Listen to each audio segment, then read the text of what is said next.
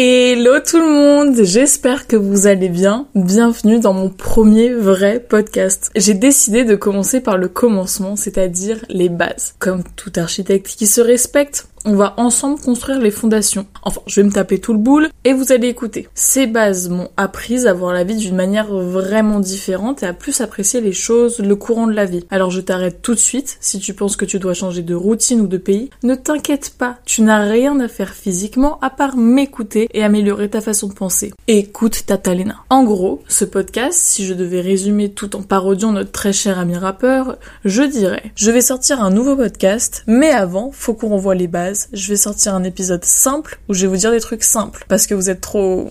Vous connaissez la suite. Bref, dans la vie, j'ai trois grands points primordiaux pour que les choses se passent au mieux. Un peu comme les accords Toltec, mais à ma sauce. C'est un peu pomper les accords, voire carrément, et puisqu'on n'est plus à ça près, je vais les appeler les accords de Léna. Alors, sans faire trop durer le suspense intenable, mes trois accords sont la communication, jure, l'acceptation et ne rien attendre de personne. Rien, rien, rien. Oui, ça sent le vécu. Avant de commencer, je tiens à préciser que je vais sûrement citer plein de sources et que je vous les mettrai en description. YouTubeuse beauté, bonjour. Il y a des descriptions dans les podcasts? D'ailleurs, tout à l'heure, je vous ai parlé d'un livre, Les accords Toltec. Il est super et je vous recommande vivement de le lire. Ah oui, et dernière précision, après je vous laisse tranquille, promis. Avant que l'on pense que tous les mérites me reviennent, je tiens à préciser que ces trois accords m'ont permis à moi, Léna, de passer plus de bons moments et qu'en aucun cas je pense avoir la science infuse ou que j'ai inventé une nouvelle façon de penser. J'ai découvert ces astuces, si on peut appeler ça comme ça, dans des livres, podcasts, conférences, en discutant, en vivant tout simplement. Et aujourd'hui, je tiens à vous les partager. Bon,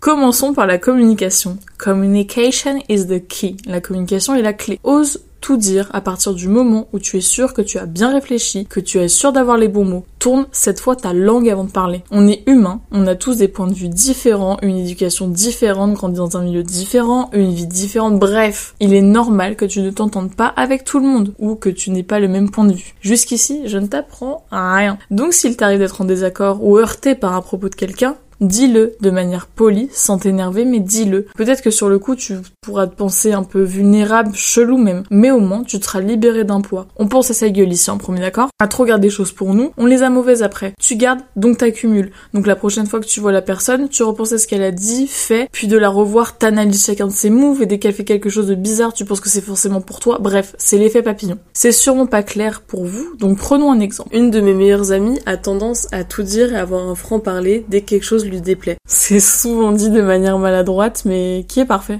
Et quand j'étais plus jeune, je trouvais ça un peu relou. Genre, euh, je me disais pourquoi elle prend pas sur elle? Parce que pour moi, en vrai, c'était qu'un détail et il y avait pas à chipoter là-dessus. Oui, j'utilise carrément le terme chipoter. En ayant grandi et réfléchi, je trouve que c'est la meilleure des façons d'agir parce que comme ça, on sait directement quand quelque chose ne va pas. Et aujourd'hui, ça fait 15 ans que je la considère comme ma sœur et qu'on n'a jamais eu de dispute, des petits désaccords, mais jamais eu de grosses disputes qui a éclaté. Et je pense que c'est grâce aussi à sa façon de faire et dire les choses. Et pour ça, je te remercie Romy. Comme j'ai dit, Réfléchis bien avant de parler. Si tu peux régler le truc de ton côté, fais-le, dérange pas le peuple. Donc première étape de la communication, tout dire. Bon après calme-toi, si ta boulangère t'a dit un truc qui t'a contrarié, reste calme, mange ton croissant et fais une petite introspection de pourquoi ça t'a blessé. Passons à la deuxième étape du premier accord. The way you say it. La manière dont tu dis les choses. J'adore parler anglais. On va surtout parler de la colère. J'ai décidé de parler de la colère aujourd'hui parce que je trouve que c'est l'émotion qui est le plus dur à accueillir. La tristesse ou la joie par exemple, c'est des choses qui sont plus simples. La tristesse, bah de toute façon on la montre pas souvent, c'est quelque chose qu'on cache. La joie, c'est quelque chose qu'on adore partager. Et la colère, on a un peu du mal, on est un peu entre les deux. Est-ce que je la partage? Est-ce que je la garde pour moi? Et je vais te dire, selon moi, quelle est la meilleure chose à faire. Quand une personne te dit quelque chose qui ne te plaît pas, reste calme. Enfin, essaie de rester le plus calme possible. Surtout ne partage pas ta colère. Alors attention, ça va te sembler fou ce que je vais te dire, mais c'est très premier degré. Si tu te mets en colère, la personne qui a pu provoquer cette émotion en toi n'est aucunement responsable. Je m'explique. Ta colère est une réaction et c'est toi qui as décidé de réagir ainsi. La personne avec qui tu discutais n'a pas fait ça pour que tu te mettes en colère. Elle t'a juste transmis une information. Toi, Face à ça, tu aurais pu rire, pleurer, courir, manger. Mais non, c'est la colère qui t'est venue. Tandis que ça manger, bah alors là tu lui aurais proposé un petit bout puis l'histoire serait réglée. Après, si la personne qui t'a mise en colère l'a fait exprès, t'a titillé, Change de pote. Non, sérieux, en vrai, ne te mets pas dans un état de colère. Je ne dis pas que tu n'as pas le droit de l'être, c'est une émotion comme une autre, mais ne le fais pas subir à ton entourage. Ça va faire qu'engrainer les choses. Si tu sens de la colère monter en toi, va prendre l'air, crie dans un coussin, fais un tour, dors. Le sommet, ça répare tout. Et reviens quand tu es plus calme et que tu arrives à avoir les bons mots pour ce que tu as envie de dire et ce que tu ressens. Sois le plus intelligent. Je suis pas quelqu'un qui se met en colère, du coup, j'ai pas d'exemple à vous donner. J'ai tendance à tout garder pour moi. Et du coup, j'ai voulu vous trouver un exemple sur internet et je suis tombée sur un compte hindou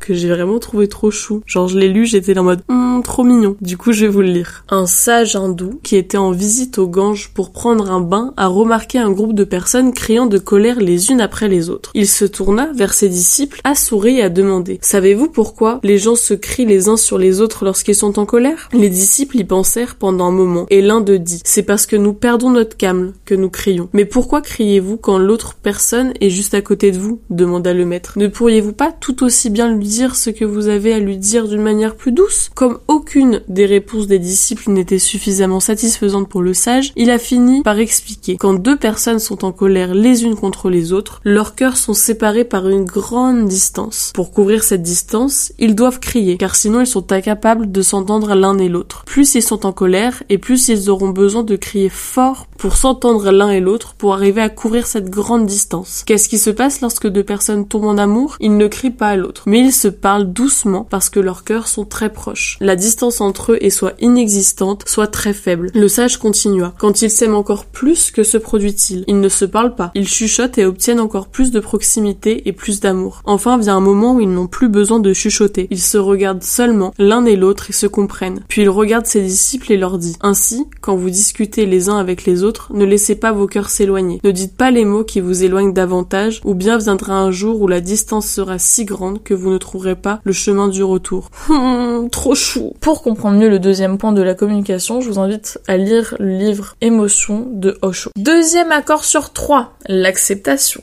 Depuis que j'accepte les choses, et eh bah tout se passe vraiment mieux dans ma vie. Alors je vous vois venir. Je ne te dis pas de tout laisser passer, d'en venir à la procrastination. Non, non, parce que je te vois sur euh, ton canapé poltron sofa. Non, mais moi j'accepte que j'ai pas de taf. Lève ton cul. Mais juste au moment où tu sais que tu n'as pas d'emprise sur la situation, que tu acceptes qu'une situation ne se passe pas comme prévu et que cela n'aura pas d'impact, laisse lâche prise, accepte que les choses se passent de manière parfois différente, que ce ne soit pas comme tu l'as imaginé, prévu, pensé. Reprenons un exemple, parce que je sens que vous aimez ça. Pour cet exemple, on reçoit une de mes meilleures amies, qui nous fait part d'un moment de sa vie où l'acceptation a été son issue. Je vous laisse avec sa douce voix.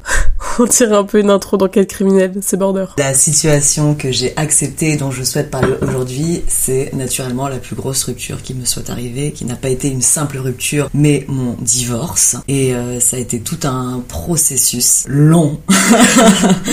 et euh, je pense que si j'avais pas réussi à accepter cette situation, j'en serais à un tout autre stade. En fait, je pense qu'il y a plusieurs choses que j'ai dû accepter dans la situation. La première, ça a été euh, bah, l'attitude de mon ex face à une situation euh, commune qu'on a vécue. Je suis rentrée dans une phase un petit peu de marchandage où au début je me suis dit attends c'est pas possible, il a pas fait ça, j'ai envie de fermer les yeux, de me réveiller, de me dire que ça s'est juste pas produit et je retournais la situation dans tous les sens et je n'arrivais pas à croire et à comment dire te rendre compte que c'était vrai quoi. Oui voilà tout simplement. Et en fait je sais pas un matin je me suis dit mais il a réagi comme il a voulu réagir. Il s'est passé ce qui s'est passé. C'est concret. C'est pas quelque chose que je peux ignorer. Et euh, à partir de là moi je dois prendre une décision. Comprendre que lui il a le droit de réagir de la manière qu'il souhaite et que moi je peux pas intervenir là-dedans. Je peux pas l'influencer. Je peux pas l'obliger à être quelqu'un d'autre. Et, ça je pense que c'était le, le, plus dur parce que bah, on a envie que la personne en face elle fasse pas forcément le faux pas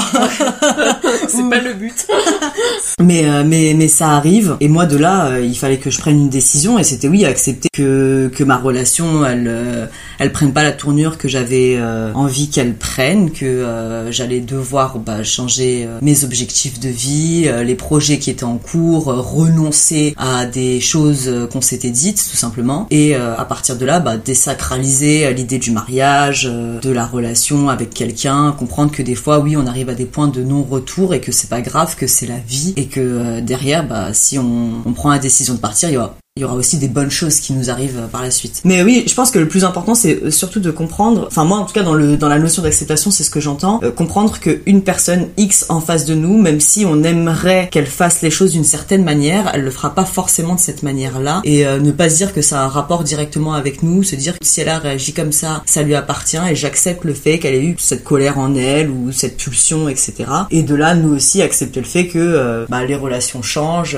que, que comme je disais tout à l'heure, bah voilà, des fois, euh, on passe du tout au tout, et, que, et que oui, il faut prendre un autre chemin, et, s'enliser là-dedans, pour moi, il y a, a, rien de bon. Donc accepter la situation, prendre du recul et se dire que c'est pas une fin en soi. Et euh, j'imagine que j'aurais pu faire d'autres choses et accepter certaines euh, des choses que lui, il voulait pour que notre couple perdure, mais on était arrivé à un stade où bah, c'était un peu renoncer à une partie de notre personnalité ou, ou de notre éthique en faisant ça, et, et ça, c'était pas possible. Ça, c'est une chose dont j'ai pas pris la mesure tout de suite parce que c'était dur de d'accepter, en fait, plus que les choses ne se passent pas comme je l'avais prévu et mm. je l'avais euh, purement fantasmé, imaginé. Que je pense que je serais rentrée dans une euh, comment dire, dans un dans une facette de ma personnalité où je me serais brimée sur beaucoup de choses, où je me serais interdit de faire des choses euh, par peur des répercussions et j'aurais commencé à complètement travestir ma personnalité pour que ça se passe bien, en sachant que bien sûr le couple se porterait mieux, mais le moi indépendant de nous euh, se sentirait mal, en tout cas dans un mal-être que je pense euh, être mm. euh, hyper profond et, et donc c'était non, c'était la meilleure solution que d'accepter les choses même si ça prend du temps et que c'était super dur au début. Je tiens à la remercier pour avoir fait part de son expérience. Merci mon gâté. L'acceptation est un processus, comme elle l'a dit. Ça prendra le temps qu'il faudra, mais que ce soit court ou long, le temps fait toujours bien les choses. Et ça va paraître très, très je ne sais quoi, mais je pense très sincèrement que la vie est assez bien faite pour que des fois les choses ne se passent pas comme prévu. Et le meilleur pour la fin, enfin le plus dur, n'attendez rien de personne. Ne rien attendre de personne va vous éviter beaucoup de déceptions. À ne pas confondre avec la confiance. Tu fais confiance à qui tu veux, Loulou, je suis pas ta mère. Ne rien attendre est une fois de plus accepter que les choses ne se passent pas comme prévu. Ouh, tout se mélange. Depuis que je n'attends plus rien de personne, premièrement, ça m'a encore plus prouvé que j'étais quelqu'un d'extraordinaire. J'attends pas qu'on me propose d'aller au ciné, je vais au ciné. Si j'attends une pote pour faire une expo et que j'ai pas de news, je vais voir l'expo. Et je lui explique après pourquoi j'y suis allée sans elle. Crée pas d'embrouille s'il te plaît. Si j'ai un pote qui devait m'aider pour un déménagement mais qu'il est malade comme par hasard, j'essaie d'anticiper une solution de recours. Si j'ai un pote qui me fout un plan pour aller au resto, bah je reste chez moi. j'ai pas encore passé ce cap. Mais la bonne réponse c'est je veux au resto. Bref, je pense que t'as été à dose d'exemples pour ce podcast. N'attends rien de personne, que ce soit tes potes, ton conjoint, tes parents, ton frère, qui t'avait dit qu'il te laisserait le dernier yaourt pour quand tu reviens du sport et que quand t'as ouvert le frigo, tout ce que t'as trouvé c'est un vieux bout de cantal enroulé dans le l'alu, mal enroulé en plus. Ou si tu ne te sens pas de ne pas avoir d'attente, parce qu'on va pas se mentir, c'est quand même compliqué, c'est pas inné, accepte l'imprévu et communique ton ressenti. J'espère que ce premier podcast vous a plu. Ça y est, l'aventure commence. En route mauvaise troupe. On se retrouve très vite. Je vous aime déjà. Ciao